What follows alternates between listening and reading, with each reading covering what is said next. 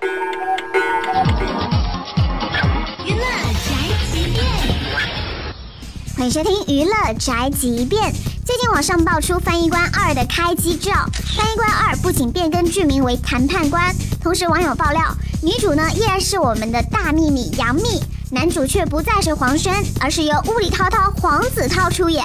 九三年的宝宝涛搭档八六年的糯米妈，一个稚气未脱，一个性感撩人。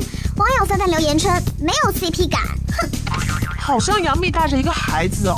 我的天哪，女人年纪大点犯法吗？反问这位网友，你是穿越而来的吗？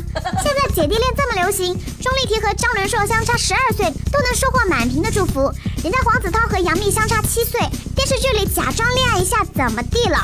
虽说不少网友期待原来的黄轩杨幂 CP，但是至少黄子韬也姓黄啊，就不能将就一下呀？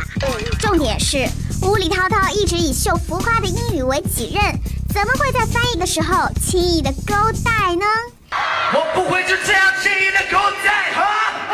这就是本台的饭桶发来报道，以上言论不代表本台立场。